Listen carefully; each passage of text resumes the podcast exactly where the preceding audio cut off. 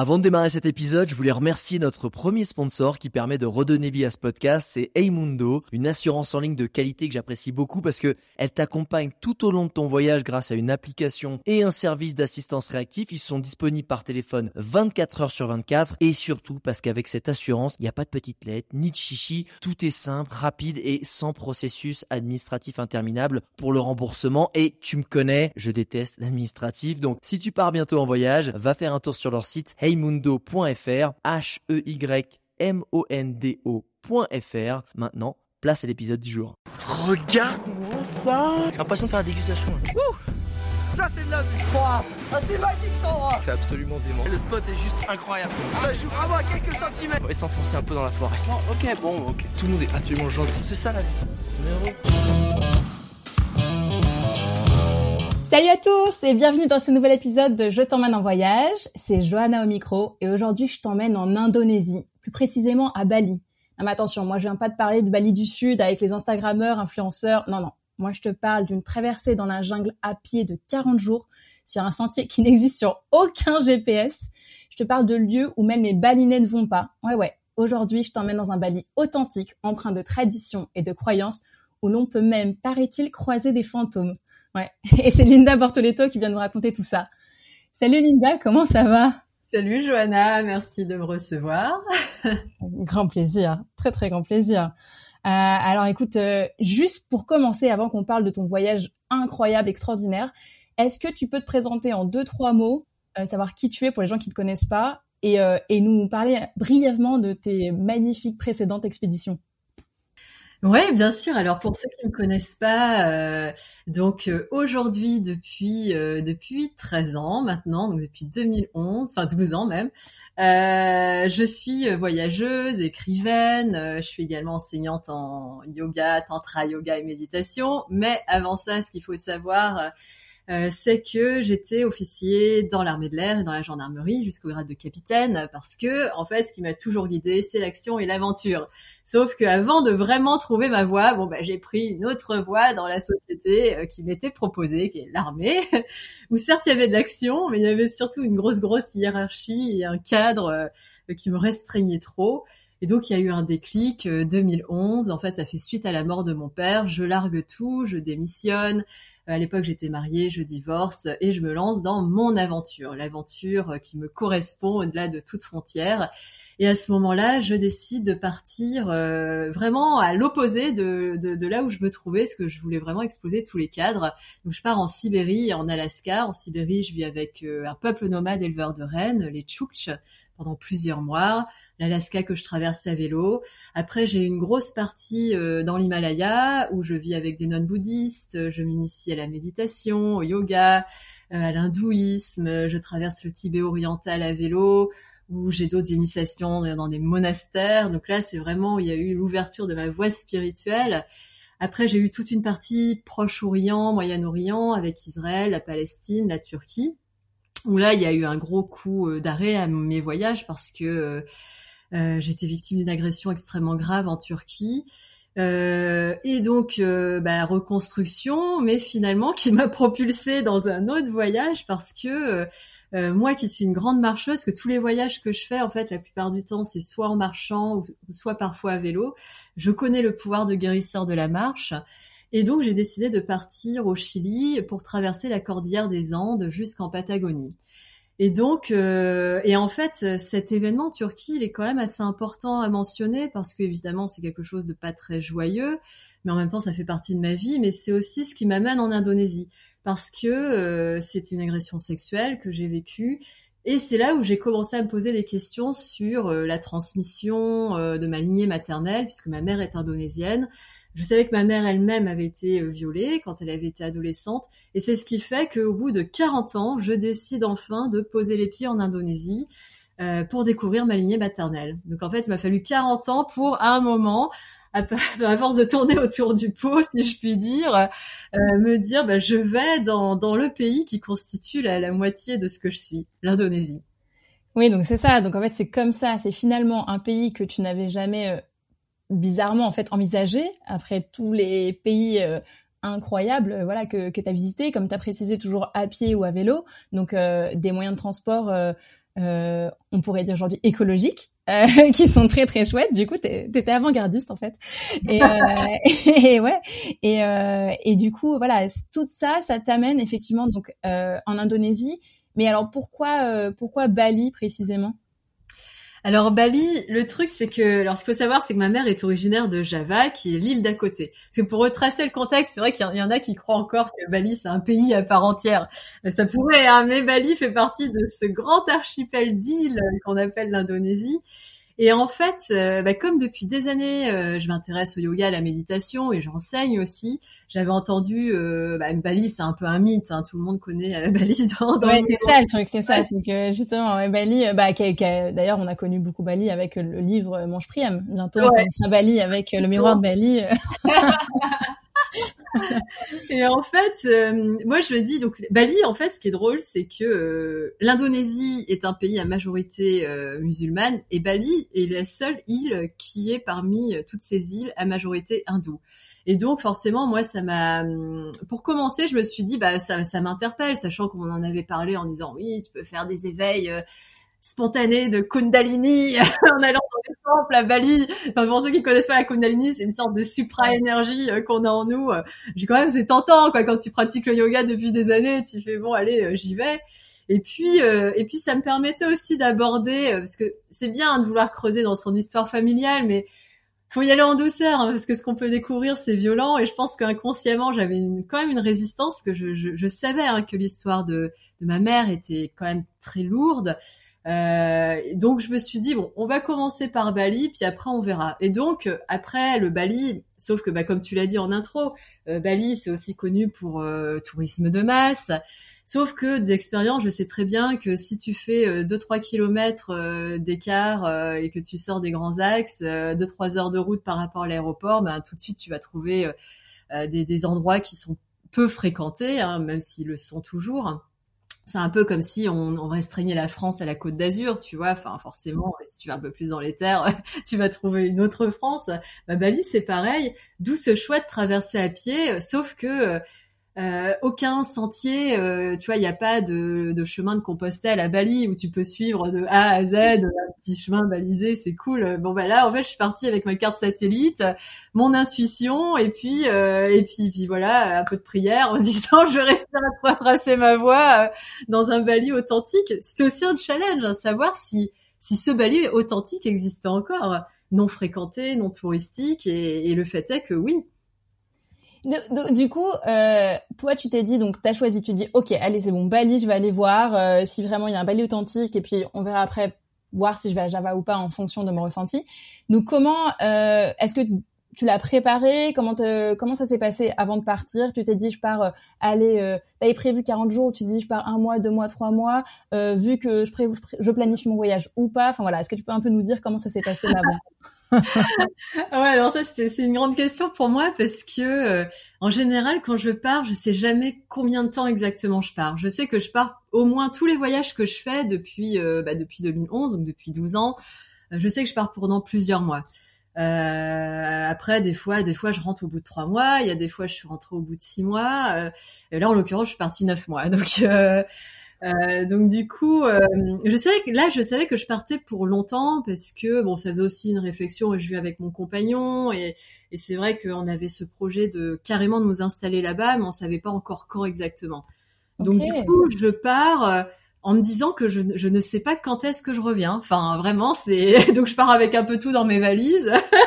je pars avec mes affaires de rando, ça c'est la base. Hein, tu vois, là, enfin, en l'occurrence, j'ai pas pris de tente, mais un hamac, euh, tout ça, j'avais tout préparé pour la marche parce que ça c'était sûr. Puis en plus, tu vois, j'avais pris des affaires euh, normales entre guillemets, tu vois, des robes, des sandales. Des... Ah oui, genre tu t'es dit si jamais mon mec vient me rejoindre en Indonésie, au moins voilà, euh, j'ai des affaires et tout ça, et puis euh, peut-être on s'installe. En fait, tu t'es parti en te disant, ok, je fais ma marche, on voit comment ça se passe, et peut-être tu me rejoins. Ouais, exactement. C'est, c'est carrément ça, quoi. Hyper open, trop bien. Parce que lui, en plus, avec son boulot, on savait pas trop comment ça allait se passer. Donc, c'était vraiment, enfin voilà le l'inconnu quoi. Enfin tout est possible quoi. Ouais tout est possible. Et en plus tu vois ce que souvent on me demande euh, par rapport à l'écriture parce que bah, depuis euh, depuis que je voyage aussi j'ai oublié de préciser j'écris des livres. Et en fait euh, quand je pars ce qui est drôle c'est que Je dis bon, certes, il y a mon histoire familiale, mais d'abord, je commence par Bali, ce que je disais. Et je dis à mon éditeur, moi, je vais écrire un petit livre cool sur Bali, euh, un petit livre léger, tu sais, sur l'île paradisiaque, euh, les traditions spirituelles, les petites fleurs, enfin, tout est joli, tout est mignon. Enfin, c'est Bali, hein, Bali, c'est vraiment que ça, quoi. Et donc, tu vois, donc je pars comme ça. Après, je sais que je, suis quelqu'un, de toute façon, je suis complètement ouverte à l'inconnu et à l'inattendu. Hein. Ma vie, elle est construite comme ça, hein, sur euh, sur l'inattendu. Bah, voilà, je pourrais pas aimer l'aventure si j'aimais pas l'inconnu, quoi. Et donc, euh, le truc après pour la marche, pour revenir à ta question, c'est euh, pareil, j'étudie les cartes, j'essaye quand même de trouver, de voir s'il y a des gens qui ont laissé des tracés GPS ou des choses comme ça. En fait, je ne trouve rien. Euh, les cartes des sentiers de rando à Bali, ça n'existe pas, sauf des trucs euh, qui, qui font une demi-heure, enfin tu vois, deux trois kilomètres. Enfin c'est vraiment. Il n'y a pas de rando euh, version balinée quoi. Ouais, complètement quoi. Ou le touriste qui a, qui a, une journée, tu vois même pas, qui a une petite après-midi, va faire le tour des rizières, c'est cool quoi. c'est ça. Très bien, attention, hein, je. je oui oui. Pas le tour des rizières, mais. voilà, toi, c'était pas parti pour une journée quoi. Tu t'es pas dit, voilà, je. Non non. T'as pris ton hamac, tu t'es dit, allez, je dors dehors et tout ça. Donc tu cherches. je cherche je trouve rien à part alors ce qui m'a et, déjà l'étude des cartes elle est intéressante parce que quand tu prends la carte de Bali on va dire pour pour simplifier pour visualiser c'est une sorte de gros cercle. Donc le sud c'est euh, ultra fréquenté. Euh, les surfeurs, les Australiens, les Chinois, euh, les, les expats, les nomades digitaux, les Instagrammeurs, tout ça, c'est dans le sud. On n'a rien contre eux, hein, d'ailleurs. voilà, coucou pour ceux qui écouteraient peut-être de loin l'épisode. On, vous adore, il hein, y a pas de souci. Mais là, c'est pas ce que c'est pas ce que t'es venu chercher. Hein. Oui, complètement. voilà, alors un petit bisou. je, comprends, je comprends parce qu'il y a, il y a comment tout ce qui est confort de vie extraordinaire. Hein les restos. Enfin, ouais, pour avoir testé des restos. Alors, je suis pas allée dans le sud, mais à Ubud, je suis végétarienne. Honnêtement, l'offre, euh, enfin, bon, ouais, est française, un grand amour de la bouffe. l'offre végétarienne, elle est juste dingue. Euh. Donc, euh, si t'es végétarien et que c'est vrai que t'aimes la douceur de vivre, les belles plages, enfin, je comprends parfaitement que tu restes dans le sud et puis c'était pas loin de l'aéroport, etc. Mais comme tu le dis, moi, c'était une autre approche que j'avais. Et donc en fait, en plus, et puis il y a plein plein de routes. Hein. la circulation à Bali, elle est quand même, faut le savoir, elle est assez terrible. Et dans le sud, c'est juste l'enfer. Et quand tu prends l'air carte, par contre, euh, bah, si tu remontes dans la moitié nord, déjà c'est beaucoup moins fréquenté. Et si tu prends euh, donc on va dire en haut à gauche, pour ceux qui sont pas très géographie, qui correspond euh, au nord-ouest, là il y a une grosse tache verte où il y a rien. Et en fait c'est la jungle. Alors moi, forcément, je me dis bon bah on va aller voir par là. Donc je fixe mon point de départ tout en haut à gauche de Bali. Et après, je me dis bah je verrai sur place à quoi ça ressemble. Je pose des questions et c'est comme ça que en fait ma traversée de Bali où je suis partie de ce tout au bout à gauche, donc au nord-ouest, jusqu'au volcan sacré le plus sacré de Bali qui s'appelle le volcan Agung, euh, jour après jour et je te dirais même heure après heure presque, c'était improvisé. Je savais pas où j'allais. Ok, ouais, ce qui amène à des situations assez euh, folles, extraordinaires. Est-ce que tu peux du coup nous raconter là, là donc t'arrives, tu t'es dit là cette petite tache euh, verte où il n'y a rien, il n'y a pas de sentier, il y a la jungle, c'est là où je veux aller, là où tout le monde te dit euh, mais n'importe quoi en fait, on peut pas rentrer là-dedans. Toi t'as fait si si, moi j'y vais. Tu peux nous raconter du coup là, enfin comment ça s'est passé? Parce que t'arrives, tu débarques avec ton sac du coup qui pèse à peu près combien de kilos? Alors le sac, si t'enlèves la nourriture et l'eau, il fait à peu près 11 kilos. Euh, tu, rajoutes nourriture et eau, ouais, tu, tu peux aller jusqu'à 16 kilos, quoi. Ça dépend combien de jours tu prévois. Donc là, t'arrives, t'es une femme seule, tu parles pas la langue, euh, il faut quand même, voilà, très peu, un petit peu, et euh, et t'arrives au milieu et tu te pointes devant là, en fait, euh, cette jungle où il y a personne, pas de sentier, tu dis, eh ben je vais là. Tu peux nous raconter un peu là alors comment comment c'est? Tu peux nous dire euh, je sais pas euh, euh, l'atmosphère, comment tu t'es senti, qu'est-ce qu'il y avait autour de toi, voilà, nous décrire un petit peu, nous emmener un petit peu là avec toi dans, cette première nuit journée. Alors en fait la première journée, le truc c'est la clé quand on voyage comme ça l'inconnu, c'est souvent on me demande bah, justement comment tu trouves tes infos, tes itinéraires, etc. C'est de demander aux locaux c'est pas sur Internet. Hein. Je sais qu'aujourd'hui, voilà, on, on, a, on, a, énormément d'infos sur Internet, mais les vraies infos, les infos justement euh, que que que, bah, que tu vas pas trouver sur Internet, bah, c'est sur le terrain, c'est et c'est les locaux, c'est c'est ceux qui vivent sur place. Et en fait, donc quand tu prends la carte, donc tout au bout à gauche, donc avant de rentrer dans cette fameuse tâche verte qui est la jungle, où il y a a priori il y a aucun sentier de, de défini, un tracé GPS, il y a une petite réserve où euh, où en fait je rencontre des gardiens. Et en fait, bon, déjà, je me bats pour pouvoir traverser la réserve à pied. Enfin, je me bats euh, symboliquement, quoi. Je veux pas me laisser passer. Il dit, mais non, on n'a pas le droit de dormir. Euh, puis il dit, mais t'es toute seule, machin. Enfin, bon, bref, l'extraterrestre qui arrive, quoi. En fait, c'est ça. Oui, parce faut dire que du coup, dans le Nord, euh, qui est, pour préciser un petit pour les gens qui effectivement bah, connaissent que le Bali du Sud, donc le Nord, il y a vraiment pas beaucoup de touristes, en fait, voire presque pas, et encore moins dans, dans ce coin-là, qui est une réserve naturelle, qui du coup, où les gens en fait passent juste la journée, en fait, les gens rentrent pas, c'est ça? Complètement, ouais. Il y a, il y a beaucoup de balinés qui viennent faire des cérémonies, parce qu'il y a, il y a des temples hein, dans cette réserve naturelle. Euh, après, euh, des touristes, en fait, ils proposent des, des, des, des, sortes de rando, mais ils peuvent, les touristes peuvent venir pour la journée, pour deux trois heures, avec un guide, parce que comme c'est une réserve protégée, euh, bah, pour, pour euh, expliquer pourquoi, il y a un, un oiseau qui s'appelle les tourneaux de Rothschild, c'est des tout petits oiseaux blancs super mignons, ils sont en voie de disparition et c'est pour ça que c'est protégé, et c'est pour ça qu'en fait, ils voulaient pas me laisser y aller seul. Donc en fait, j'insiste, j'insiste, j'insiste, et je dis mais si, je suis sûre, je peux faire le tour. Finalement, il me colle un gardien, quoi. Donc en fait, qui va me suivre, enfin deux gardiens, il y en a un qui me suit la première journée et un autre qui me suit la deuxième journée. Et je précise à moto, alors que moi je marchais. Donc ils te disent, ok, on te laisse rentrer, tu peux dormir euh, euh, là-bas. Dans la cabane des gardiens, en fait, je dors. Dans la cabane des gardiens. Et, là, du coup, euh, euh t'as pas peur, enfin, t'es es plutôt détendu, tu dis ok, c'est cool, euh, je dors dans la cabane du gardien, puis on verra quoi. Ouais, parce qu'en fait, tout de suite, euh, après, euh, bon, moi, ça a toujours été hein, d'utiliser le ressenti, mais tout de suite, j'ai senti, il n'y avait pas de quiproquo, quoi que ce soit. Enfin, les, gens, et ça, ça va être une généralité, que ce soit à Bali ou à Java, où j'irai plus tard, un accueil extraordinaire, une bienveillance, une curiosité et, et un grand respect le même le fait que je sois une femme, enfin j'ai jamais ressenti euh, quoi que ce soit, tu vois. Et euh, au contraire, quoi, c'était euh, le, premier gardien, c'était mon gardien favori qui s'appelle Mehmet, euh, qui est un diminutif de Mohamed. Il faut savoir que l'ouest de Bali, il y a des, villages musulmans, donc bah, Mohamed, lui, il est musulman. Et grand sourire, il baragouinait trois mots d'anglais. Euh, il arrive, il me file tout de suite, il me file du poulet épicé. Euh, il me montre des vidéos. Il dit oui, regarde, il y a eu un python hier qui a traversé. Donc il montre un gros python qui traverse. Après, on va se promener un peu autour de sa cabane. Il montre, il y a des, il y a une race de singes particulière qui sont des singes noirs. Il y a des sangliers qui viennent chercher s'il y a à bouffer autour de sa cabane. Enfin, tout de suite, ça a été extraordinaire. Et ce Mehmet, enfin, tu vois, c'est mon premier contact avec euh, avec le terrain, si je puis dire. Et, et c'était c'était génial. Et en fait, euh, comme il parlait pas très bien anglais, en fait, il fait venir le chef de la réserve et lui qui parlait très bien anglais. Et finalement, pour répondre à ta question de la jungle, donc pareil, j'insiste en me disant, bah oui, je veux continuer, la jungle, machin. Et c'est lui qui me donne la clé. Il me dit, ah, bah il y a deux ans, moi j'ai des amis euh, qui ont traversé ce bout de jungle. Ils sont allés, donc euh, ils ont fait un bout du, du, nord vers le sud. Ça leur avait pris une journée de marche. Sauf que quand je lui montre la carte, et c'est là que je me rends compte, bah, tu peux montrer d'où est-ce qu'ils sont partis, où est-ce qu'ils sont arrivés. Lui, il sait pas, donc il me dit, oh, bah, c'est à peu près là.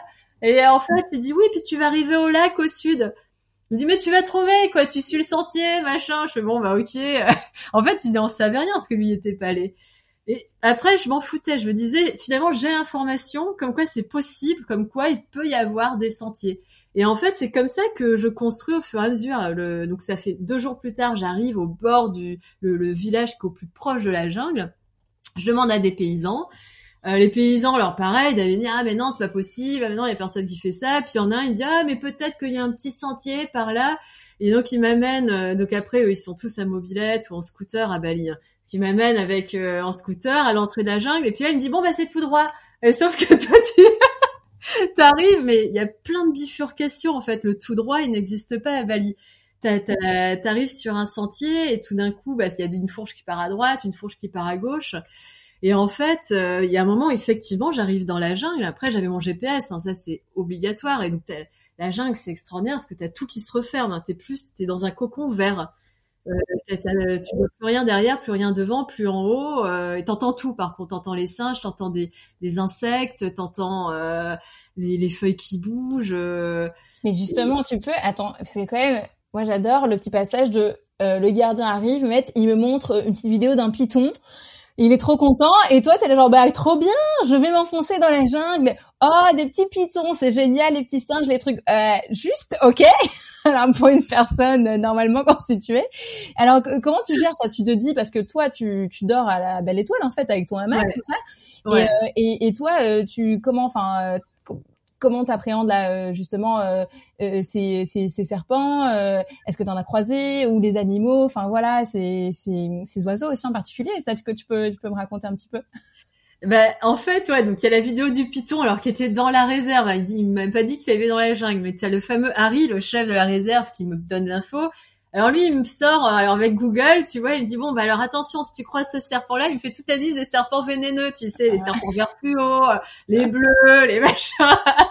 Et alors je prenais des captures d'écran en me disant bon bah comme ça, moi je saurais si j'en vois un. Euh. Donc euh, évidemment, enfin, tu vois, je suis pas surhumaine, j'ai peur. En plus, la jungle. Enfin, tu vois, pour expliquer aux auditeurs, j'ai marché dans plein d'endroits. J'ai marché dans des déserts, dans des montagnes, dans de la toundra, mais souvent c'était des endroits euh, plutôt sec et froid où finalement euh, le c'est araignée serpent en fait il y, a pas quoi. Et, euh, et la jungle donc on est dans un milieu humide très humide chaud et puis donc avec tout avec toute cette faune hein, tous ces insectes puis ces reptiles etc et bien sûr j'ai peur. J'ai très peur des serpents Sauf que bon bah à un moment euh, j'ai envie de le faire, tu vois. Donc mon désir euh, dépasse ma peur en fait. C'est pas que j'ai pas peur, c'est juste que souvent tu sais on me dit oui euh, comment ne pas avoir peur? Je sais pas, c'est pas ne pas avoir peur, c'est un moment y aller malgré sa peur quoi. Et c'est ce que je fais. Et, bien sûr après du coup bah t'es en mode ultra vigilance. Et tu vois c'est ce que je dis dans la jungle. Ce qui est ce qui est dingue, c'est que tu ne vois rien mais tu entends tout enfin à part du, du vert, du vert partout, euh, des plantes qui se chevauchent.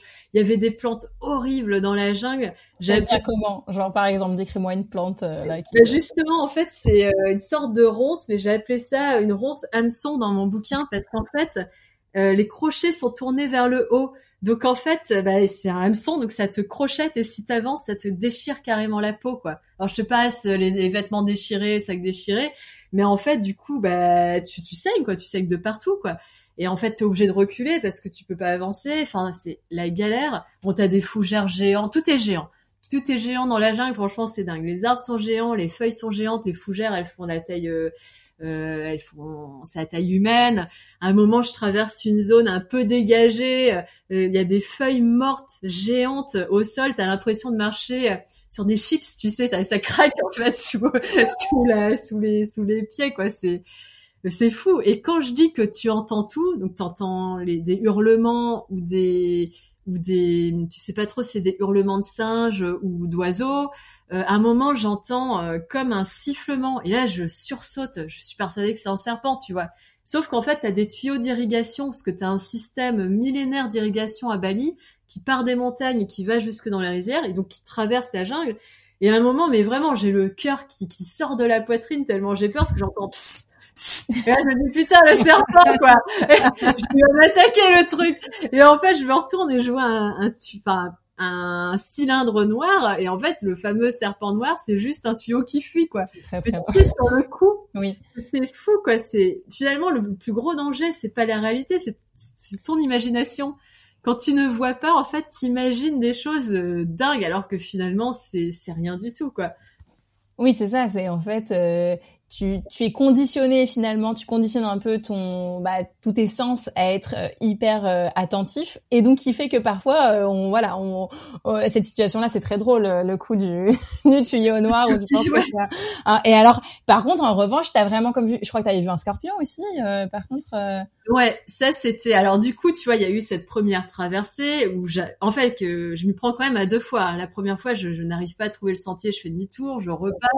Le lendemain, j'y vais en mode warrior, je vais trouver, je vais trouver, je vais trouver. Bon bah ouais, j'ai trouvé finalement. En fait, j'ai pas trouvé de sentier. J'ai suivi la rivière, j'ai descendu la rivière, tu vois, pour euh, pour sortir de la jungle. Le truc, quand je suis arrivée de l'autre côté de la montagne, parce qu'en fait, tu traverses la jungle, c'est une jungle montagneuse, hein, donc ça grimpe et ça redescend. Il y a les mecs là-bas dans les villages, ils disent putain mais moi je me promène dans la forêt, je me perds quatre heures. Fais comment t'as fait pour traverser la jungle? De balinés, hein, je parle. Ouais, bien sûr, bah oui oui là on De balinés, je suis arrivée de l'autre côté, ils m'ont pris pour euh, ils t'ont, et là, ils t'ont, ils t'ont, ils t'ont fait une petite, euh, une petite cérémonie derrière, quoi. Ah, mais complètement. c'est, c'est fou. Les mecs, ils disent, ah, ah, on va venir. Alors, ils m'emmenaient dans tous les endroits sacrés parce qu'ils me disaient, putain, c'est bon, je suis l'aventurière mystique euh, de Bali. La nana, elle sort de la jungle, elle contacte les esprits, elle fait, allez, c'est bon, on va dans tous les endroits sacrés. c'était fou, quoi. Ils m'ont fait un accueil de l'autre côté, c'était dingue. Et après, le coup du scorpion, donc je, je traverse la jungle, cette fois-ci dans l'autre sens où là on passe euh, trois jours, euh, ouais ça on a fait deux nuits, donc trois jours dans la jungle. Et là je suis avec deux balinés qui ont complètement insisté pour venir. Pour deux raisons, parce que euh, ils avaient peur en disant oui, mais si elle se perd, ça va être notre faute, parce que tu sais, elle a beaucoup la responsabilité des. Là-bas, ils vivent en communauté, tu vois, c'est mhm. pas individualiste comme chez nous. Donc si toi tu fais un truc, ils se sentent concernés. Donc du coup, ils, m'ont collé deux balinés avec moi. Je fais bon, bah, après c'est pas grave parce que je voyais les traditions, parce qu'en plus la jungle que je traversais c'était un endroit sacré, il fallait faire des offrandes, tout ça pour pas offusquer les esprits. comme tu dis, tu vois là-bas. Ouais. Donc bah, ça, tu, du coup, euh, euh, toute cette première partie là où, mais là où ils t'ont accompagné en moto, mais après t'étais toute seule comme tu racontais euh, justement où tu t'es perdue, t'es revenue et t'as continué. Là effectivement, donc t'as as une tradition en fait d'offrande que toi tu fais, c'est ça? Oui. Oui, en plus, enfin que je fais euh, spontanément, mais en fait qui est une des traditions balinaises, c'est-à-dire que il y a des endroits clés où ils passent, où euh, bien sûr ils croient aux divinités, ils croient aux dieux, mais ils croient aussi aux esprits de la nature. Donc souvent à Bali, tu vas voir des arbres sacrés. Euh, on les reconnaît, c'est simple. Hein, les arbres ils sont sacrés parce qu'ils sont entourés de tissus. Ils mettent un tissu un peu comme pour les habiller, c'est un peu comme l'équivalent d'une jupe. Euh, de différentes couleurs. Et en fait, ils mettent des paniers d'offrandes qu'ils appellent des chanangsari. Ça, c'est très caractéristique de Bali. Je trouve en plus que c'est très très beau, quoi. C'est un petit panier en palmier, en feuilles de palmier tressées, où ils mettent des fleurs de différentes couleurs. Ils rajoutent de l'encens, ils font euh, deux trois prières, ils récitent des mantras pour rendre honneur euh, aux esprits de l'arbre, de la nature, etc. Et en fait, ça, je le fais quand je te dis des, les deux balinets qui m'accompagnent dans l'autre euh, partie de la jungle. Eux, ils étaient à pied. Là, on était à pied. Euh, ils étaient plus à moto. Pour le coup, ils avaient pris des. Ah, c'est carrément là, le mec. D'ailleurs, dans mon livre, j'en parle comme étant c'est Tarzan, quoi. Déjà physiquement, je trouvais qu'il avait les cheveux mi-longs, tout ça. Il parlait pas, mais jamais, quoi. Il était euh, sa façon de se déplacer dans la jungle, d'observer était dingue quoi. Enfin pour ces mecs-là, pour moi, c'était une leçon de, survie euh, dans la jungle quoi. une maîtrise de son environnement et quand il y a eu le fameux scorpion qui est arrivé, un scorpion, un gros scorpion noir hein, qui fait euh, plus grand qu'une main, tu vois, en taille. Euh, à un moment, donc, on était assis par terre sur une bâche euh, pour le campement pour la nuit le scorpion arrive, alors moi je sursaute, je me lève, on dit putain scorpion. Et l'autre, il est assis tranquille, le scorpion bute contre sa hanche, il prend juste un bâton, il le dégage et euh, tranquille quoi, sans émotion. Euh, et je me dis oh, putain, détente. Le, une leçon de zen quoi, c'était fou. Et en fait, donc du coup, ça c'est, euh, ça se passe. Donc tu es de l'autre côté, donc toujours dans la partie jungle. Là, tu es accompagné par deux balinés. En fait, finalement, qui euh, se sont proposés d'eux-mêmes euh, pour t'accompagner. Euh, toi, toi, tu voulais partir toute guérie toute seule, et puis on te dit non, non, mais nous on t'accompagne, et voilà. Et dont un qui effectivement euh, semble être en communion. Est-ce qu'à ce, moment-là, du coup, c'est quoi ton ressenti? Tu te dis ah trop cool, je me sens plus en sécurité, ou à ce moment-là, ça t'embête un peu Tu te dis bon, quand même, je voulais marcher toute seule, quoi? Ouais, au départ, je suis contrariée parce que parce que j'aime j'aime marcher seule. Hein. C'est c'est vrai que ce que j'ai pas précisé, je voyage seule, j'aime parce que pour moi, c'est vraiment un corps à corps avec la nature, une plongée dans la nature et du coup une plongée en moi. Après, je l'ai pris, euh, tu vois aussi. Euh, j'étais en plus, j'étais là pour découvrir la culture qui est euh, qui est aussi qui est un peu la mienne, hein, même si ma mère vient d'île d'à côté, c'est la ça reste la culture indonésienne. Donc je me suis dit, tu vois, j'ai un peu calmé mon truc, tu vois, l'ego occidental de ouais, je vais être à tout prix seule. Je me suis dit non, mais en fait, ça va te permettre de comprendre aussi la culture. Donc du coup, j'ai accueilli j'ai accueilli les deux comme en me disant bon bah c'est pas grave, tu vas prendre, ça va être sympa, tu vas apprendre d'autres choses. Et, euh, et, du coup ça s'est très bien passé quoi. C'était bien. C'est vrai que euh, c'est moins challengeant parce que du coup j'avais plus qu'à suivre. Hein. Le mec il connaissait, enfin le fameux Tarzan lui il connaissait, euh, il connaissait le sentier. Mais après, bah toi, ça te permet de davantage observer. Euh, bah, ça, ça te permet aussi d'aller plus vite parce que t'es pas là en train de chercher ton chemin euh, tous les quarts d'heure. Donc, donc voilà. Et c'était intéressant quand je disais tout à l'heure, quand j'ai vu la dévotion que les deux avaient en faisant les offrandes à des endroits clés de la jungle où il y a des temples cachés en fait dans la jungle des sortes de, c'est des petits temples, hein, c'est c'est juste des colonnes en fait. J'appelle ça les temples colonnes où on met, on met un petit chadangsari, donc un petit panier d'offrandes. Il récite deux trois mantras et c'est tout. Mais ça permet vraiment de d'honorer, de parce que nous, tu vois, occidentaux, on se dit bon bah voilà, c'est plus le challenge, je traverse la jungle. Et là finalement, enfin moi spontanément, je l'avais déjà fait la première fois, mais là je me suis dit bah oui, en fait, t'es pas chez toi, t'es chez eux. Et, et chez eux, ça, ça, ça, inclut euh, les esprits, les ancêtres. Euh, euh, et, euh, et, moi, je crois en ça. Hein, je crois en l'invisible. Donc, je me suis dit, bah, c'est bien de voir ça, parce que derrière, tu vois, bah, quelque part, partout où je vais aller, je vais reproduire ce que eux ont fait. Tu vois, je vais toujours avoir des offrandes avec moi. Ou si j'en ai pas, parce que j'en ai pas dans mon sac, je vais au moins réciter des mantras pour respecter les lieux qui m'accueillent. Et ça, je trouve que c'est ultra important quand on voyage. C'est qu'on n'est pas chez nous, donc euh, ces gens-là nous accueillent, en plus nous accueillent euh, à, bras et à cœur ouverts. Donc la moindre des choses, c'est de respecter leur culture. Ouais, donc finalement, c'est une belle leçon en fait d'humilité, quoi, de dire bah oui, euh, moi je suis partie avec une idée dans mon truc et finalement j'accueille, j'ouvre. Et ce qui est extraordinaire, c'est que finalement, bah eux derrière vont te montrer finalement les, les voies qui, qui la voie en fait à suivre euh, sur par rapport aux traditions et euh, qui vont t'ouvrir en fait plein de portes aussi derrière. Euh, et donc finalement un super beau commencement.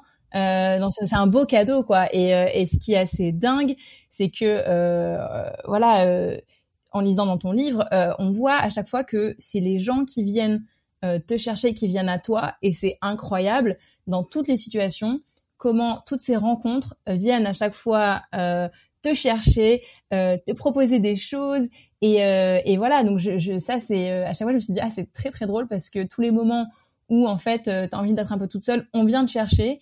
Et en même temps ça vient te ouais ça, ça vient te challenger euh, sur euh, sur des, des choses. Je pense par exemple au soir là sur la crémation enfin voilà où tu te mets toute seule. Et que en fait ça tu peux peut-être un peu raconter. Et après toutes les aussi le, le, moment extraordinaire où où en fait tu sais pas, euh, tu avais besoin d'eau et qu'en fait à chaque fois que tu as besoin d'eau, euh, tu fais une demande et il y a quelqu'un qui vient et qui t'apporte de l'eau, enfin, improbable sorti de nulle part. Voilà, je sais pas si tu peux justement raconter comment ces rencontres en fait finalement sont venues nourrir ou en fait j'adore ce fait de dire je pars dans un état d'esprit, je veux être seule et finalement en fait je ne suis jamais seule parce que voilà, je suis toujours entourée. Tu peux raconter un peu justement comment ces rencontres sont venues un peu euh, bah, nourrir ton voyage. Ouais, alors en plus c'est d'autant plus vrai à Bali, parce que Bali, il faut quand même se dire que c'est une petite île. Euh, c'est le premier point, mais le deuxième point, c'est que euh, ce sont des gens extrêmement curieux. Euh, donc du coup, tu as deux facteurs qui font que tu, quand un moment je l'écris, je fais à Bali, on est on est jamais longtemps seul, et c'est vrai. C'est qu'à un moment, tu veux juste te poser, donc tu, tu, tu poses tes fesses à un endroit tranquille il y en a un qui va sortir, tu sais même pas d'où, quoi. Et puis du coup, euh, après, euh, gentil, tu vois, ils vont te poser des questions, nanani, nanana, ils vont, ils vont te filer, euh, moi ils me filaient à manger, mais tout le temps, quoi, tout le temps, tout le temps, même après, tu vois, après ma traversée à Bali, euh, j'étais en sac à dos, mais après je me suis installée pour écrire le bouquin, je faisais mon footing, tu vois, donc j'avais, ouais, je faisais juste un footing d'une heure, une heure et demie. Euh, les mecs, ils voyaient que je courais, ils étaient en train de manger du riz. Ils venaient, viens, viens manger avec nous. Et j'ai dit, non, là, je suis en train de courir. Donc, c'est vraiment une caractéristique de Bali euh, où, euh, où les gens sont curieux. Ils sont vraiment très curieux. Et on pourrait dire, ah bah oui, ça c'est important de préciser, parce qu'ils ils savent qu'on est des touristes. Hein, ils sont, ils sont pas, ils sont pas bêtes, hein, ils sont pas idiots. Mais j'ai pas senti que c'était pour l'argent ou pour avoir quelque chose en retour. C'est vraiment, euh, au contraire, moi, on m'a, enfin, on m'offrait le, euh, à un moment, on m'offre une chambre d'hôtel euh, où on t'offre, ouais, on t'offre à manger, on t'offre de l'eau, et les gens, ils savent que tu vas pas forcément revenir. Donc c'est vraiment, j'ai vraiment senti cette spontanéité dans dans la curiosité et dans dans le fait qui, qui t'invite, tu vois.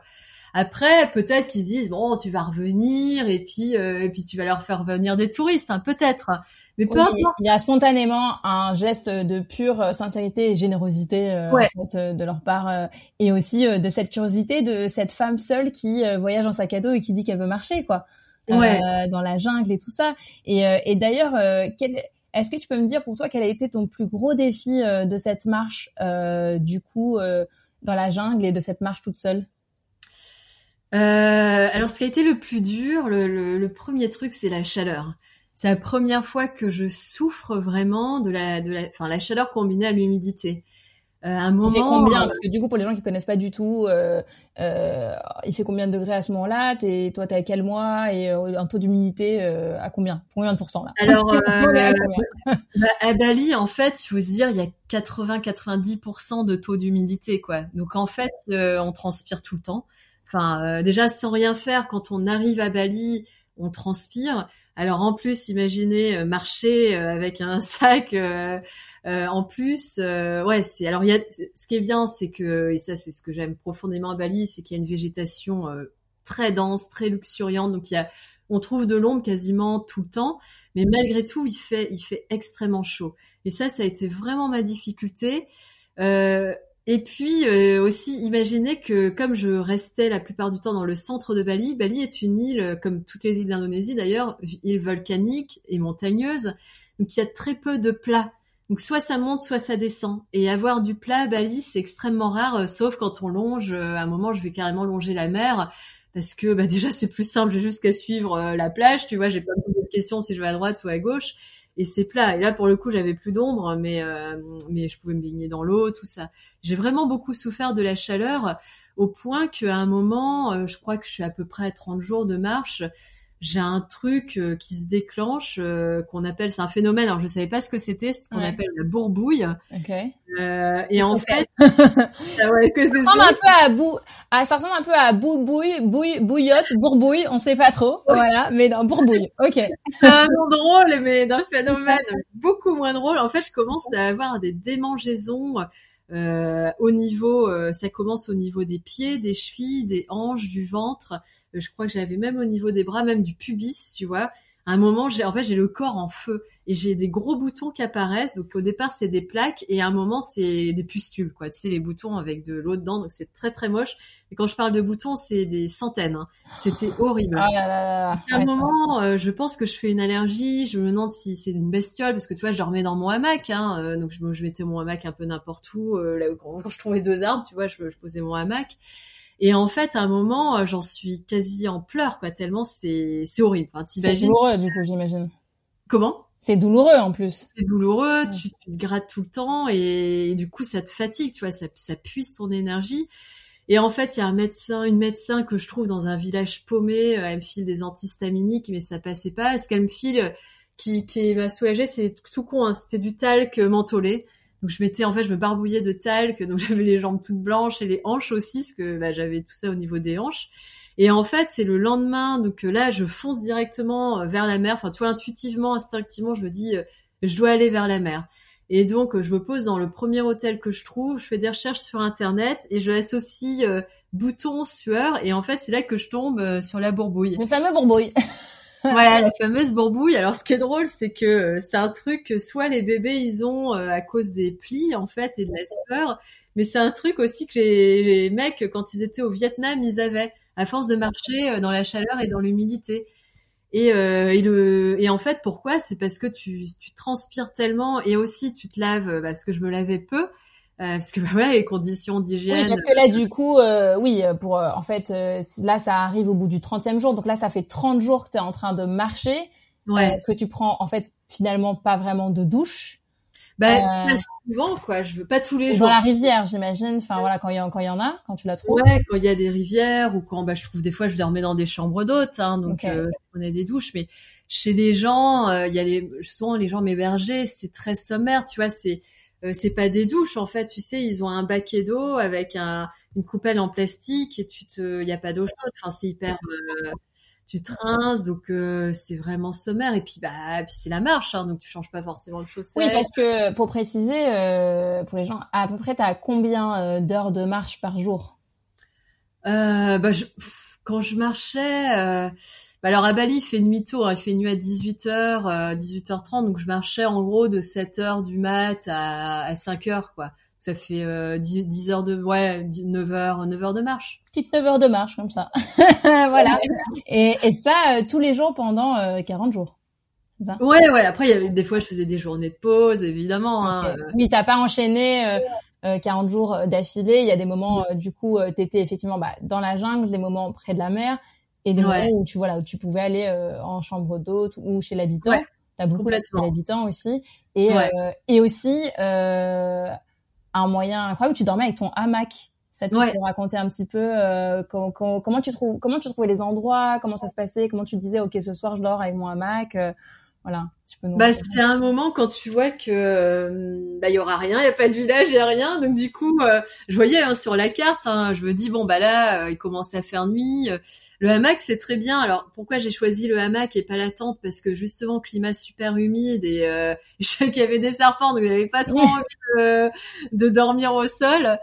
Euh, bon, même si finalement les serpents, il y en a, hein, mais on en, enfin, on en croise peu souvent. Enfin, moi, j'en ai pas vu très très souvent. Il y en a, mais bon, par mesure quand même. Euh, ouais. Et c'est vrai que dans même les gens, les mecs qui traversent l'Amazonie, tout ça en général, euh, ils privilégient le hamac. Donc euh, du coup, c'était le pourquoi. Donc j'avais acheté un hamac spécial jungle avec une moustiquaire et puis un truc, parce que j'ai eu de la pluie aussi, hein, donc un truc pour recouvrir le dessus du hamac. Et en fait, le hamac, c'est super pratique. Hein, ça se monte en vraiment en cinq minutes. Hein, c'est vraiment très pratique euh, à monter. Euh, le seul truc, c'est qu'il faut trouver deux arbres euh, qui sont distants d'une bonne distance. Tu vois, pas trop écartés, mais pas trop serrés. Après, pour dormir, euh, honnêtement, euh, c'est pas le moyen le plus confortable hein, parce que euh, bah tu peux pas te mettre sur le ventre parce que bah tu sais c'est en forme de banane, hein, donc ouais, ouais. tu peux pas te tourner. Euh, tes affaires, t'es obligé de les poser au, à même le sol. Donc des fois, je sortais mon sac, j'avais des grenouilles, des limaces, des sangsues sur le sac. voilà, voilà. Sac, quoi, ou ton sac, il est, enfin bon, bref, parce que des fois j'ai eu de la pluie. Mais bon, voilà. Après, euh, ouais, après c'est, c'est, voilà. Enfin, des fois, j'ai carrément, je, trou, je trouvais les deux arbres, deux arbres suspendus au-dessus du vide, donc t'as as, la, as la, les, les, pieds euh, plus haut que la tête. Enfin bon, bref, tu dors pas très très bien dans un hamac. Tu dors pas très bien. En revanche, ça t'offre un truc assez extraordinaire, c'est que du coup, tu es toute seule bah, dans la jungle, avec ouais. du coup la nature qui t'enveloppe, comme tu racontes. Euh, ouais. Et euh, moi, j'ai vu que ça, ça, ça te donne quand même du coup une espèce de connexion. Là, ce pourquoi t'es venu à ce moment-là, en fait, une connexion à la nature. Ah oui un paysage extraordinaire. Est-ce que tu peux me raconter un peu euh, les nuits, euh, je pense une où voilà où tu vois les étoiles et tout ça. Est-ce que tu peux me raconter un petit peu euh, voilà une nuit peut-être ouais. magique en hamac Il y a une nuit extraordinaire que j'ai passée donc euh, en plein dans la jungle. Alors déjà il y a eu un phénomène assez bizarre, c'est que il y avait aucun nuage et ça c'est j'en suis sûre et certaine puisque je voyais les étoiles ou alors il y avait des nuages mais éloignés et il commence à pleuvoir. Enfin pleuvoir de tu sais comme une sorte de de, bru, de bruine. Ouais des, petits, des, petits, des petits crachats quoi des petits petits, petits ouais. petites brumes du matin en fait. Voilà, la... du matin quoi. Très très fine. Et en fait euh, bah, je me dis que bah, la jungle transpire la nuit tout simplement. Donc du coup tu reçois euh, les gouttes d'eau euh, des, des arbres qui transpirent avec l'humidité et donc là, je, donc là, t'es là, t'as pas mis ta protection. Bon, le truc chiant. Ah, est-ce que je sors ma protection ou pas? Mais après, ce soir-là, ce qui était extraordinaire, outre ce phénomène assez étrange de, de transpiration de la jungle, euh, c'est les lucioles. À un moment, je vois des centaines de lucioles. Je commence à voir une lumière et après, euh, en fait, elles arrivent toutes en même temps, deux, trois et qui volent autour de toi. Et tu vois elles clignotent c'est pas elles sont pas illuminées de façon continue. Il y en a une qui clignote ça s'éteint et puis l'autre qui arrive. Et, j'ai tout ça quoi. J'ai tout ça tout autour de moi. C'est extraordinaire. Avec il euh, y a pas de silence dans la jungle. Il y a toujours soit des il y a des insectes il y a des il y a des, des hiboux des chouettes je sais pas. Mais euh, tout ça quand tu parlais ouais c'est très enveloppant. Et il y a un côté waouh wow, extraordinaire quoi. C'est incroyable euh, les les lucioles. Enfin moi j'avoue c'est ouais. c'est un de mes rêves de me dire voilà je je regarde donc là tu es dans la jungle il y a il y a, y a des centaines de lucioles qui du coup sont en fait euh, au-dessus de toi, elles sont à côté, ouais. donc c'est noir complet, t'as les étoiles, et t'as les petites lucioles qui sont en qui fait dansent, qui ouais. dansent. Et ça, ça, waouh, c'est fou, ça dure elle danse, elle, ah, ça a duré facilement 20 minutes, quoi, parce que j'étais là, euh... alors j'essayais de filmer un peu, machin, tu sais, pour avoir, mais de toute façon, ça donnait rien, mais t'es là, puis je bougeais pas, quoi, je regardais, c'était, c'était extraordinaire, quoi. T'as l'impression d'être, euh... ouais, c'est, ouais, quand je, quand je parle d'extraordinaire, t'as l'impression d'être sur une autre planète. Tu, t'es, complètement, puis tu vois, souvent, on me demande cette sensation de solitude, d'isolement. Mais moi, je ne l'ai pas. C'est vrai que quand tu es dans la nature, au contraire, j'ai une sensation de plénitude. J'ai pas du tout de sensation de solitude parce que je suis avec les éléments, avec les arbres, avec les, bah, mine de rien, la faune, quoi, la faune, la flore, les insectes. Mais il y a aussi le vent, il y a, bah, là c'était le luciole, t'as as les sons, t'as t'es avec un tout quoi. Et, euh, tu vois moi je suis croyante et euh, souvent on dit bah voilà comment ce rapport à Dieu au divin comment on peut l'avoir? Mais moi je l'ai eu avant tout euh, c'est dans cette nature quoi. C'est là que tu ressens une présence par delà le visible en fait il y a une présence par delà le visible et, et c'est ça qui te rend qui te donne accès à cette plénitude oui, là, à ce moment-là, quand il y a, y a, cette scène avec les lucioles, là, tu peux avoir les, il y a plus rien qui existe là, les, les brouilles, euh, la chaleur, euh, tout ça, c'est ça, c'est dissipé, et je pense que ce moment-là vaut euh, derrière peut-être les heures compliquées, peut-être de marche et tout ça, quoi. c'est c'est incroyable. Moi, je trouve ça vraiment magnifique, et je pense que c'est pour ces moments-là, en tout cas, qu'on voilà, qu'on qu'on se dépasse en fait finalement. Ouais. ouais. Et après, est-ce qu'il y a un autre moment comme ça auquel tu penses, où tu t'es dit, waouh, ouais, ça c'est aussi incroyable, c'est génial, je me sens vraiment bien? Euh... Ah, après, il y a eu euh, à Bali, c'était aussi, parce que bon, mine de rien, alors bien sûr, il y a eu ces moments de jungle extraordinaires, hein, euh, et, j'en suis même venue à, aimer la jungle. Euh, parce que tu l'aimais pas en fait de base, tu t'es dit, je vais dans la jungle, mais j'aime pas la jungle. Bah, Linda, d'accord. ok, très bien. J'avais cette peur, tu vois, ce que je disais, et, j'aimais pas forcément. Enfin, je savais pas, tu vois. J'avais peur de la jungle. J'avais peur de la jungle, clairement, parce que la jungle, tu, on sent bien, ça grouille, c'est pas, euh, ouais, t'as peur, quoi, parce que tu vois rien, et, et, là, et en fait, je suis devenue complètement addict à la jungle, quoi, y compris dans, dans, dans ce côté désagréable de l'humidité. Ça, ça, c'est tellement envoûtant. Et, en fait, à, Bali, tu vois, euh, ce que j'ai ressenti aussi, mais aussi à Java à un moment, quand je te parlais de cette croyance aux fantômes, aux esprits qu'ils ont. Justement. Alors, les fantômes. Euh, et, c'est ça, en fait, à un moment, tu vois, tu es complètement contaminé par la croyance que les balinés, ils croient vraiment, quoi. et à force d'en parler, mais ils t'en parlent comme toi, t'as vu, euh, t'as vu le boulanger ce matin, bah eux, ils disent, ah bah tiens, j'ai vu un touyoul, un touyoul, euh, enfin parce qu'on a déjà sorti ça. Pour expliquer aux gens ce que c'est du coup un touyoul ou quoi, enfin pour expliquer, en fait les balinés sont très croyants et ils pensent effectivement qu'il y, a beaucoup de fantômes, d'esprits, tout ça. Donc euh, touyoul, tu peux nous dire qu'est-ce que c'est? Alors le touyoul, en plus moi je le connais parce que ma mère en avait déjà parlé. Euh, le touyoul, c'est tout le monde le connaît sans savoir que c'est un touyoul, c'est Gollum dans Le Seigneur des ah. Anneaux. Et en fait, euh, après, je, je, Tolkien s'est forcément euh, inspiré de euh, de ce personnage, parce qu'en fait, il est réputé pour voler. Et en fait, quand on des fois, il y a des choses qui disparaissent dans les villages, ils se disent putain, ça se trouve, c'est le Touyoul qui est arrivé. il y a même des gens qui ont eu des, j'ai vu des captures d'écran du Touyoul. on t'a montré, ok. En fait, c'est comme ça. C'est j'ai vu, euh, j'ai vu euh, une capture d'écran, euh, enfin voilà, une photo, je sais pas faite avec une caméra de vidéo surveillance, je sais pas trop, ouais. je sais pas trop quoi, d'un touyoul. Et c'est là que j'ai vu, je fais mais le truc qui ressemble à Gollum. Et parce que ils savaient pas. Et c'est en faisant des recherches sur internet, je tape touyoul Gollum et effectivement il y a il y a un lien entre le touyoul et le Gollum. et en fait une fois, j'arrive dans un village et le baïné il dit ah oui mais si il y a le Touyoul qui est venu, il y a plusieurs villageois qui, l'ont vu. Et je dis mais c'est vrai, c'est pas vrai, bah c'est ce que tout le monde dit. Tu vois ils remettent pas en cause euh, la parole des gens quoi, donc c'est assez drôle. Et en fait tu vois quand je disais que ça te contamine, c'est que bah des fois moi je retournais dans la nature, dans la forêt ou dans les rizières, peu importe. Et en fait tu commences à voir les choses autrement quoi, tu commences à être plus vigilante et et des fois, ouais, il y a une fois, j'arrive, euh, tu vois, en parlant d'extraordinaire, j'arrive dans une forêt, j'ai l'impression qu'elle prend vie, quoi. tout d'un coup, il y a la brume qui arrive, euh, il y avait des sortes de pains, j'appelle ça les pains euh, sorciers euh, dans mon livre, parce que c'est des pains mais avec des longues, des longues épines, pas comme les pains du sud où c'est des épines courtes, assez rigides. Là, c'est des sortes des épines longues et très souples. Et il y a le vent qui arrive et tout, tout se met à bouger comme ça. Et j'avais vraiment l'impression que j'étais pas la bienvenue, qu'il y avait quelque chose qui me poussait hors du lieu.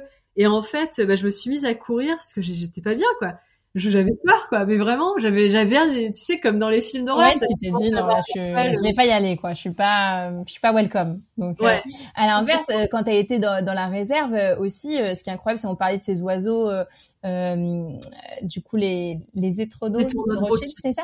En fait ce qui, ce qui, est fou c'est que t'en as t'en as vu plein finalement en fait c'est ça? Un matin tu t'es réveillé t'en as vu Ouais, parce qu'en fait, euh, c'est la deuxième cabane des gardiens. Euh, ils ont mis exprès, ils ont plein de petits réservoirs d'eau, ils leur mettent des graines, tout ça, pour pouvoir les nourrir et pour pouvoir les observer. Donc du coup, ils étaient tous réunis le matin là. C'était extraordinaire. Il y en avait une, je sais pas, une trentaine.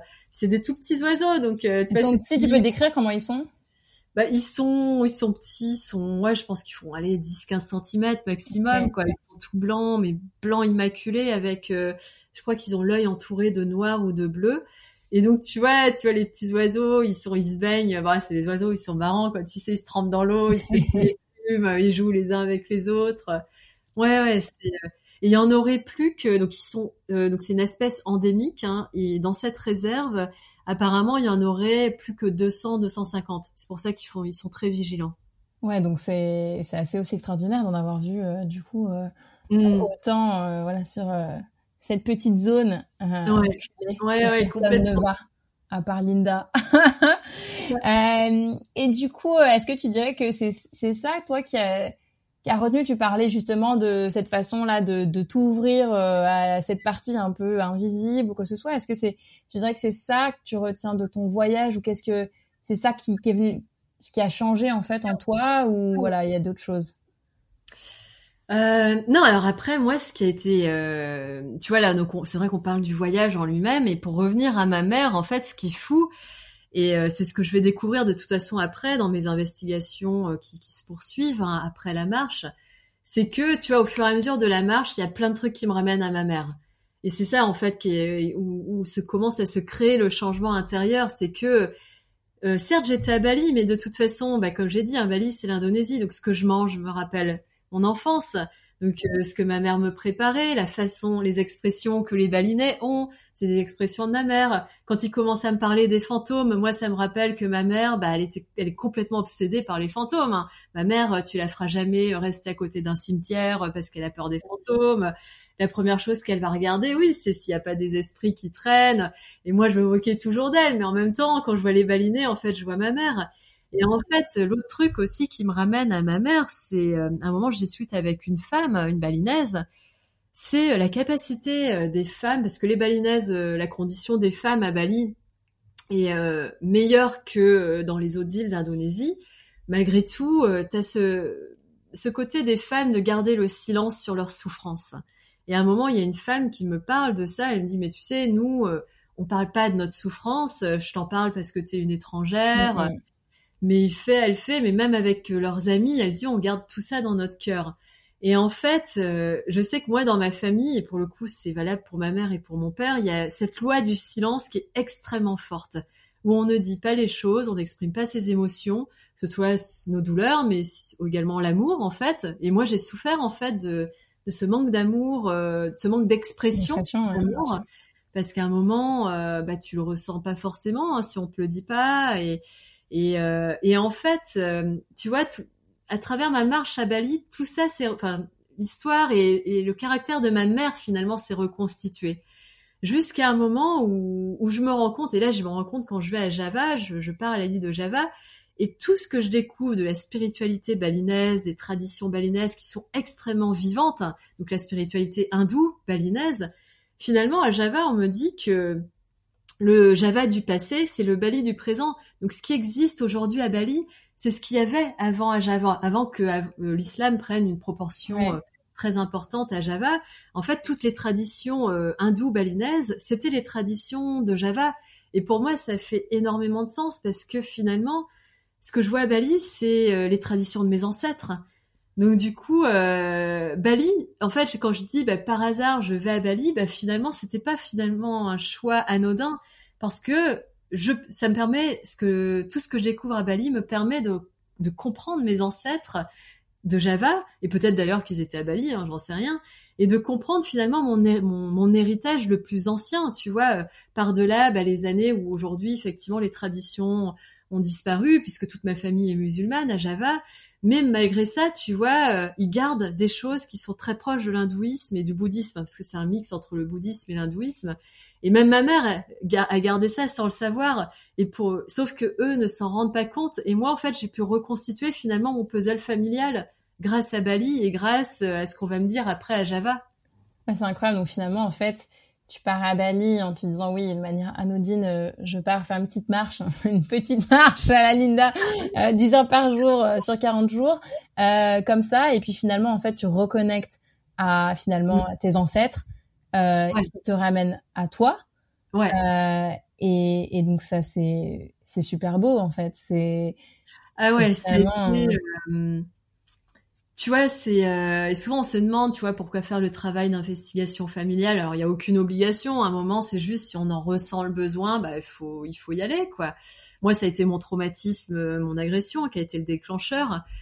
Et, euh, comme tu dis, c'est euh, c'est puissant à un moment de se dire, euh, finalement, il suffit, tu vois, il suffit à un moment juste de, de se laisser guider et de se dire, il n'y a pas de mauvais choix. Peut-être, je, je suis allée à Bali, je savais pas vraiment pourquoi, par l'hindouisme mais finalement, il n'y a pas de hasard dans nos choix. Si on se laisse vraiment guider par euh, ce qu'on ressent à l'intérieur de soi, tout, tout va, tout va s'imbriquer à un moment donné. On va pas comprendre pourquoi tout de suite, mais après coup. Après coup. Ouais.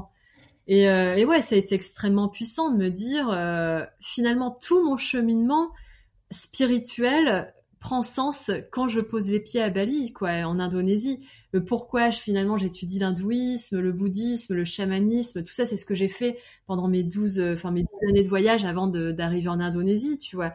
Mais en fait, c'est parce que mes ancêtres étaient bouddhistes, hindouistes, animistes, soufis même, c'est ce que c'est le poète Rumi en Turquie euh, et je découvre tout ça en Indonésie quoi. Donc finalement, tout mon cheminement depuis toutes ces années euh, je, sans le savoir, je marche sur les traces de mes ancêtres. Et ça, c'est super fort de s'en rendre compte, quoi tout s'aligne. Et, et du coup, ouais. qu'est-ce que tu, s'il y a des gens qui euh, là, enfin voilà, pour les gens qui nous écoutent, qui se disent, bah moi aussi, j'aimerais bien euh, euh, aller partir euh, toute seule, que ce soit une femme ou un homme. Alors encore plus, bah du coup, quand on est une femme qui est voilà, qui se disent euh, qu'on soit en couple ou pas, parce que du coup, je rappelle que tu es en couple et que t'as, voilà, et c'est super parce que c'est aussi possible. C'est parce qu'on est en couple que voilà, on est obligé de pas partir en, en solo. Euh, quel conseil tu pourrais dire, voilà, pour les gens qui n'ont jamais franchi euh, ce pas-là de partir toute seule, euh, qui ont peut-être envie justement envie de découvrir cette façon de voyager, c'est-à-dire à pied, voilà, mais qui, qui ont voilà un peu cette appréhension? Qu'est-ce que tu pourrais leur dire? Bah, à un moment, il faut arrêter de ruminer, il faut arrêter de, se poser des questions, parce que des questions et des doutes et des peurs, il y en aura toujours. Et il faut juste y aller. Il n'y a pas de mauvais choix. Il n'y a pas de mauvais choix. Euh, alors bien sûr, hein, euh, je veux dire, j'en suis moi-même témoin. Euh, il y a des risques, mais je veux dire, le risque qu'on a d'une femme qui voyage seule, c'est le même risque qu'on a d'une femme qui se promène dans les rues de Paris. Il n'est pas différent ce risque. Le risque, c'est d'être une femme. Voilà, point. C'est tout. Quoi. Et c'est une réalité. Hein. Le risque, c'est d'être une femme en ce monde et on est, on, on, on, potentiellement on peut attirer des, des, des malades. Et, euh, mais c'est pas ce risque, il n'est pas plus élevé parce qu'on voyage seul. Et ça, c'est super important de l'avoir, de l'avoir en tête. C'est que euh, à un moment, euh, et c'est pour ça que j'ai continué de voyager. Pour moi, alors bien sûr, il y a des endroits où je n'irai plus, qui sont des endroits où je sais que la condition de la femme est défavorisée, quoi, où le, le regard sur la femme n'est pas bienveillant, donc, euh, donc je, n'irai plus dans ces régions-là. Mais après, euh, enfin, il y en a plein d'autres, hein, des régions où, euh, où et moi, j'insiste, hein, 99,99% des rencontres que je fais quand je voyage, c'est la curiosité, c'est l'envie d'aider, c'est l'envie de, au contraire, même davantage de, de, de, nous inviter, de voilà. Et en fait, on, on a ce lien aussi en tant que femme, on peut créer plus d'intimité avec les femmes, aller voir ce qui se passe dans les maisons, avec les enfants et c'est super fort. Donc à un moment, il faut juste se dire qu'il n'y a pas de mauvais choix. Le seul mauvais choix, c'est de rester sur ses doutes, Mais quand il y a un désir, quand le désir, si le désir il est là, évidemment, si on n'a pas envie, oui, bien sûr. si on se pose pas quoi. Mais si à un moment on se dit ah ça me fait rêver, ça me donne envie euh, parce que bah, des personnes euh, qui m'écouteraient ou quand on regarde un film et, et que moi c'est ça, hein, je me dis putain j'ai envie de le faire, ça me fait rêver ça. Et eh ben faut y aller quoi. Il faut pas rester euh, sur ça me fait rêver. En fait il faut il faut y aller. Il n'y a pas de mauvais choix. Ça c'est super important. On va toujours apprendre de son expérience. Mmh, c'est super. Voilà donc toutes les personnes qui entendent. Après bien sûr évidemment on part avec euh, de la conscience euh, sur ce qu'on va faire. Évidemment que si on va dans la jungle ou que ce soit, toi tu pars quand même avec un GPS. Évidemment, on respecte la culture sur place. Voilà des choses qui sont de base, mais que c'est bien de rappeler en fait, de se dire bah voilà, on, on, on essaie de se renseigner un maximum sur euh, les traditions pour les respecter. Euh, et, et, puis après, voilà, de, de, se laisser guider comme tu fais, l'intuition, et, et de pas avoir peur. Et, euh, et voilà, et go with the flow, quoi. euh, donc ça, c'est franchement, euh, voilà, j'espère que ça va inspirer plus d'un. Euh, pour la marche, euh, là, tu disais la difficulté, bon, effectivement, la chaleur et et tout ça, mais mais finalement, après le corps s'habitue, ça ça va, ça c'est pas. Si les gens qui veulent partir, qui disent allez, je vais partir dans la jungle aussi. Ah ouais, ouais. Après, c'est vrai que tu vois, tu parlais de préparation. Il y a, il y a une préparation. Hein, c'est important. Euh, bah en plus, moi, tu vois, j'organise des stages, donc je vois bien quand, quand une personne, elle a jamais marché, euh, euh tout d'un coup, euh, même deux jours de marche, ça peut être compliqué. Donc, ce qui est important, c'est euh, pour faire une longue marche, et notamment quand on est seul, hein, c'est un moment d'avoir un minimum de préparation physique. Et comment on se prépare à marcher? Bah, c'est en marchant, quoi. c'est alors moi, je fais de la course à pied en plus, mais mais en fait, voilà, dès qu'on peut euh, marcher le week-end, faire des randonnées de plus en plus longues, euh, de, plus en plus longues en termes d'heures, mais en termes de jours aussi, euh, ça c'est ça c'est important quoi. Euh, je sais plus pourquoi. Oui, parce que du coup, non, ce qu'on disait, c'est que s'il y a des gens qui disent, bah voilà, moi aussi j'ai envie d'expérimenter le voyage à pied, mais effectivement, ne pas partir comme ça, peut-être avoir une certaine préparation un peu physique aussi. Ouais. Euh... Ouais, ouais, ouais, avoir l'expérience. Et puis aussi, il faut, enfin, tu vois, moi, je veux dire, comme je dis, hein, ça fait, euh, je voyage depuis 2011 seul, mais avant de partir dans en Sibérie, en Alaska, euh, quand je travaillais, tu vois, euh, quand j'étais en vacances, euh, bah, j'ai fait mes premiers trekking au Népal, j'avais 20 ans, je faisais de la rando quand j'étais ado, puis j'étais dans l'armée, hein, donc j'avais une préparation quand même. Mais là, faut dire que Linda, c'est genre personne, moi j'ai appris il y a pas longtemps que tu nous as fait 35 marathons en deux mois, voilà, voilà. Ça, c'est oui, Linda. Oui. Un voilà, donc après, une petite marche de 10 heures par jour, pour elle, c'est pas grand chose, mais... voilà. mais il faut bien sûr, je, bah, je veux pas, je veux pas dire attention. Hein, la marche, c'est ça l'avantage, c'est que c'est accessible à tous. Il y a pas besoin de faire 35 marathons euh, comme j'ai pu le faire. Mais à un moment, il faut, ouais, il faut euh, parce que euh, bah, le problème de la marche, c'est les articulations. Il faut avoir confiance en son corps, connaître ses limites. Ça, c'est super important. Connaître ses capacités, c'est bien, mais aussi connaître ses limites. Donc se dire à un moment, stop, je me repose, j'arrête, ou peut-être je fais demi-tour. Ça, c'est super important. Et puis, euh, et puis savoir si on aime ça aussi. Parce que euh, ça c'est con à dire, mais à un moment se dire est-ce que je prends du plaisir à marcher quoi? c'est ça. Non mais c'est ça c'est hyper important parce que aussi euh, justement enlever le côté, il y a le côté challenge évidemment, mais de se dire en fait faut que ça reste un plaisir avant tout et que si à un moment donné mon corps en peut plus ou je sais pas, je sens plus et pas de pousser en disant bah oui je sens ça comme un échec. Non c'est une expérience, c'est de dire ok je m'écoute et avant tout c'est un plaisir parce qu'on est là voilà dans, dans, le plaisir de, de, de, de paysages, de rencontres euh, et de, de voyages, quoi, avant tout. Donc ça, c'est hyper important de le rappeler. Et moi, je trouve ça, je trouve ça vraiment chouette que tu le rappelles. Euh, et euh, bah écoute, on, on arrive euh, vers la fin de ce magnifique podcast. Alors moi, j'ai envie de poser encore euh, plein plein de questions, mais il y a une petite tradition dans le podcast qui sont voilà deux questions notamment une petite question assez euh, voilà science-fiction qui est que si je te donnais les clés de la DeLorean pour remonter dans le temps et revivre un moment, un seul moment, je sais qu'il y en a plein, un seul moment de cette aventure, qu'est-ce que tu choisirais? Euh... Bah, je crois que ouais, c'est tu vois cette nuit que je raconte avec les lucioles, parce que ça c'était vraiment euh, et, et, la jungle qui, qui transpire et c'est il y avait un côté extraordinaire et euh, ouais, j'aimerais revivre ça quoi. Ça, c'était génial. Trop bien. Ouais, avec toute cette luciole-là, voilà. On, euh, ouais, la, la des lucioles. Mm. Le, que tu décris euh, d'ailleurs euh, dans le livre. Euh, et si tu devais résumer ce voyage, donc l'Indonésie et, et, Bali, en une citation, un mantra, ce serait quoi? Ah, Ce voyage, c'est l'alliance du visible et de l'invisible. génial. Écoute, franchement, Linda, merci infiniment vraiment pour pour ta présence. On a voilà, on a vraiment envie encore de, discuter des heures de tous ces, voyages euh, voilà, de, tous ces voyages et ce voyage incroyable. Euh, il y a euh, effectivement, il y a ton livre, Le Miroir de Bali, voilà, qui qui raconte un peu plus aussi tout ça en détail où tu décris bien les choses.